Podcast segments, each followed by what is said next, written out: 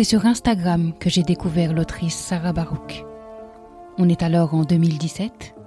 Je viens de publier mon deuxième roman, Le fils de Zawa, et j'entends beaucoup parler du roman de Sarah, intitulé Elle voulait juste marcher tout droit. Pourtant, je ne vais pas le lire, ce roman. Cette autrice, je la suis, je lis ses posts, je vois ses coups de gueule, ses coups de cœur, ses peines et ses joies. Je la croise une fois aussi, au cours d'un événement littéraire, mais je ne la lis toujours pas. Et je ne saurais expliquer pourquoi. Début mai 2021, je reçois son quatrième roman, qui a pour titre Puisque le soleil brille encore. Immédiatement la couverture m'attire. Je retourne le livre et le résumé achève de me convaincre. Le roman est placé haut dans la pile de ceux qui m'attendent. Ce qui a piqué ma curiosité cette fois deux mots-clés. Les secrets de famille et la dictature argentine. Il est question d'une petite histoire dans la grande. Et ça, j'adore.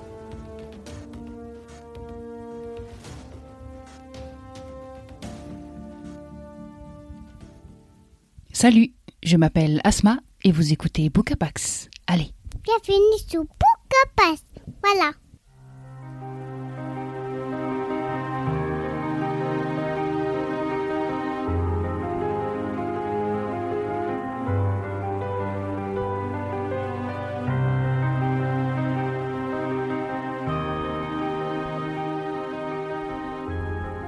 Puisque le soleil brille encore est un roman qui mêle tragique, déchirement et réconfort.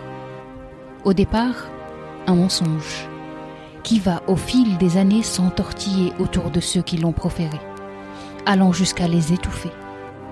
Et dès les premières lignes, une énergie séduisante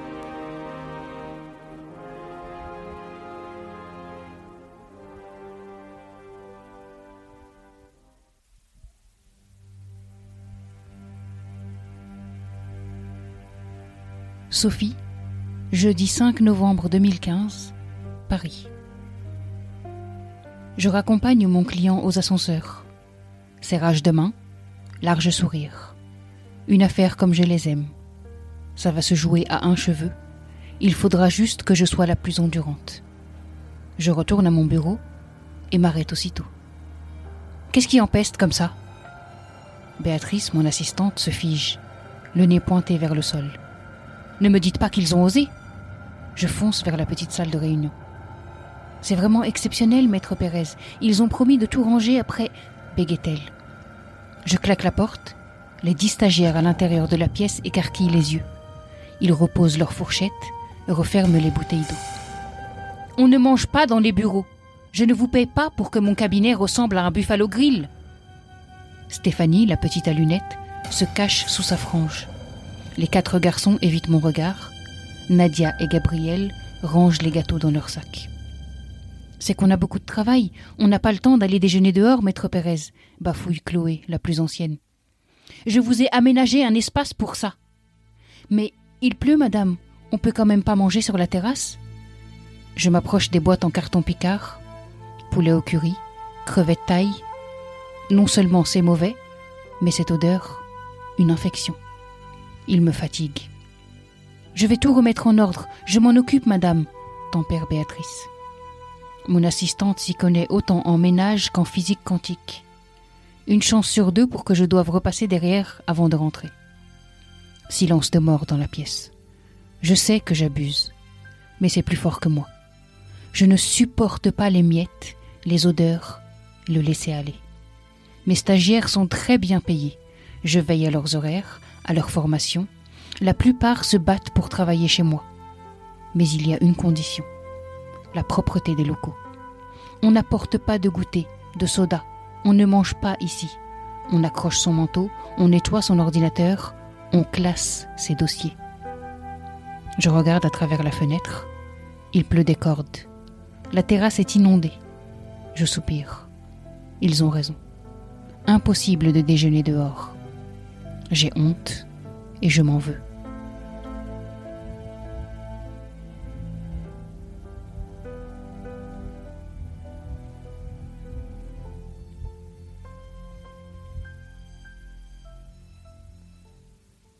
Voilà pour l'ambiance. Immédiatement, je me fais une idée de cette Sophie. Et pour ne rien vous cacher, j'approuve son exigence de propreté et d'absence de nourriture dans les locaux. Exigeante et tatillonne, voilà comment je la vois d'emblée. Cette incipit me fait sourire parce que je m'identifie pas mal. Mais j'imagine que d'autres que moi classeraient tout de suite cette Sophie dans la case des emmerdeuses. Passez-moi le mot. Sophie, c'est la fille à papa type. Depuis toute petite, elle admire ce père, prénommé Thiago, grand avocat reconnu et admiré. Et elle met tout en place pour lui ressembler, pour marcher dans ses pas. Avec Paula, sa mère, c'est plus compliqué. Paula a une relation fusionnelle avec Aurélie, la sœur cadette de Sophie, et elle ne trouve pas sa place entre elles deux. Quand démarre le roman, Sophie est une avocate accomplie, dirigeant un cabinet reconnu.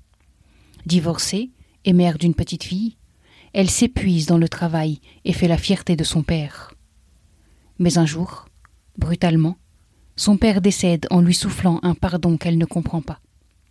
Pour Sophie, c'est le monde qu'elle s'est bâti qui s'effondre.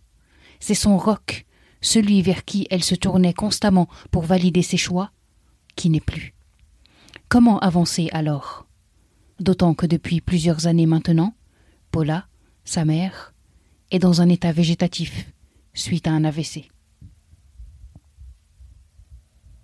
Ce qui va faire basculer l'histoire, c'est l'appartement familial. Sophie, contrairement à sa sœur Aurélie, n'est pas prête à le mettre en vente. Régulièrement, elle s'y rend et puise dans les souvenirs sensoriels de quoi tenir. Un jour pourtant, la jeune femme trouve, dans la commode de la chambre parentale, une boîte contenant deux passeports argentins au nom de son père et de sa mère.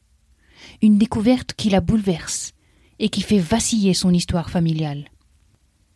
Ses parents viennent-ils vraiment d'un village espagnol? Pourquoi est-ce qu'il lui aurait menti? Moi, en tant que lectrice, je sens poindre le mensonge et le gros secret de famille. Mais je n'ai pas encore, loin s'en faut, toutes les cartes en main. Parce que deux autres voix se font entendre dans le livre depuis le début. Celle de Soledad et celle de son fils Nahuel. Ces voix elle parle de dictature argentine. Elle parle de torture. Elle parle de bourreaux qu'on poursuit et qu'on traîne devant les tribunaux. Elle parle des mères de la place de Mai, ces femmes qui se battent pour retrouver leurs enfants enlevés par la dictature militaire des années 70. Autant de sujets qui orientent mes soupçons en me laissant dans un flou habile. Sarah Barouk construit un récit qui se tient ingénieusement et nous maintient rivés au texte, réclamant la suite avec avidité. Les détails de, l'histoire, elle les distille au compte-gouttes, n'hésitant pas à nous emmener sur de fausses pistes, à nous perdre avec conviction, pour mieux nous replacer sur le chemin du vrai. Avec Sophie, on cherche, on farfouille, on furette, on s'égare, et on finit par toucher du doigt l'histoire familiale, celle trop longtemps dissimulée, celle qui rejoint la grande histoire.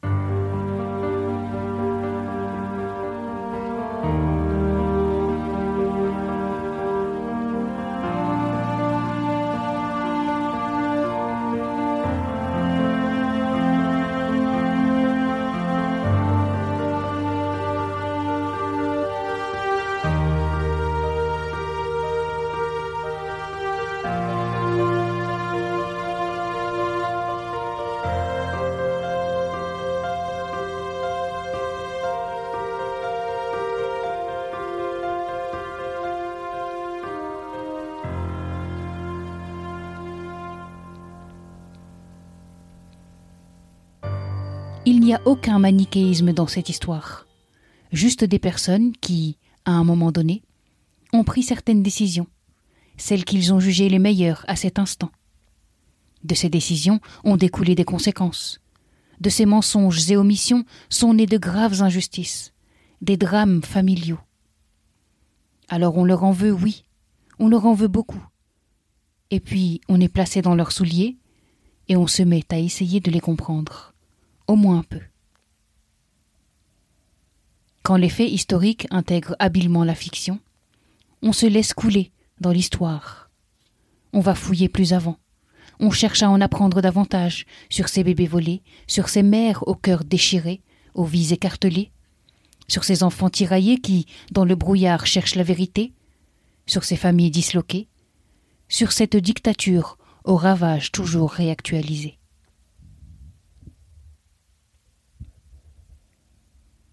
Mais sur quels faits historiques s'appuie ce roman?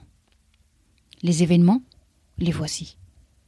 Entre 1976 et 1983, la junte militaire au pouvoir en Argentine enlève, torture et assassine plus de 30 000 militants, étudiants, syndicalistes ou opposants à son régime. Tous ceux qui osent, de près ou de loin, émettre un avis critique sont considérés comme des subvertis. Aussitôt, les militaires et leurs sbires les font disparaître. Parmi ces malheureux enlevés figurent des femmes enceintes ou des mères de famille avec des enfants en très bas âge, à qui sont alors systématiquement enlevés les bébés pour les donner à des familles proches du régime. On estime à 500 les enfants et bébés ainsi enlevés. Depuis, l'organisation des grands-mères de la place de Mai ne cesse de se battre pour les retrouver et leur rendre leur véritable identité. En avril 2019, le nombre d'enfants retrouvés et formellement identifiés par leur famille s'élevait à 129. 380 familles sont encore à, à la recherche de leurs enfants disparus. Un scandale qui pèse donc sur des centaines de parents, de grands-parents et de proches, les empêchant de vivre une existence sereine. C'est sur cette histoire que s'appuie l'autrice pour nous offrir une histoire dramatiquement palpitante. Puisque le soleil brille encore. Un titre qui m'a fait ouvrir ce roman en me disant Ok, allons-y, pour un énième feel-good book. Je me trompais complètement. Sous ses airs légers, sous sa couverture obscure et mystérieuse, l'ouvrage recèle une histoire intelligemment construite, abondamment documentée, avec un fond historique à la fois fascinant et passionnant. Sarah Barouk a une écriture au tranchant délicat. Son livre regorge d'émotions, de force, de scènes opiniâtreté. Vous aurez du mal à le lâcher.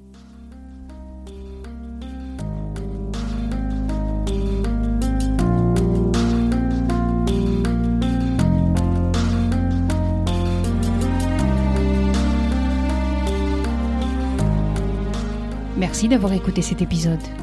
Cette émission vous plaît? Pour la soutenir et faire en sorte qu'elle continue d'exister, partagez-la sur vos réseaux. Abonnez-vous sur Apple Podcast ou sur votre plateforme de podcast préférée. Et n'hésitez pas à la noter 5 étoiles. Merci infiniment pour vos retours, vos encouragements et votre enthousiasme. À bientôt.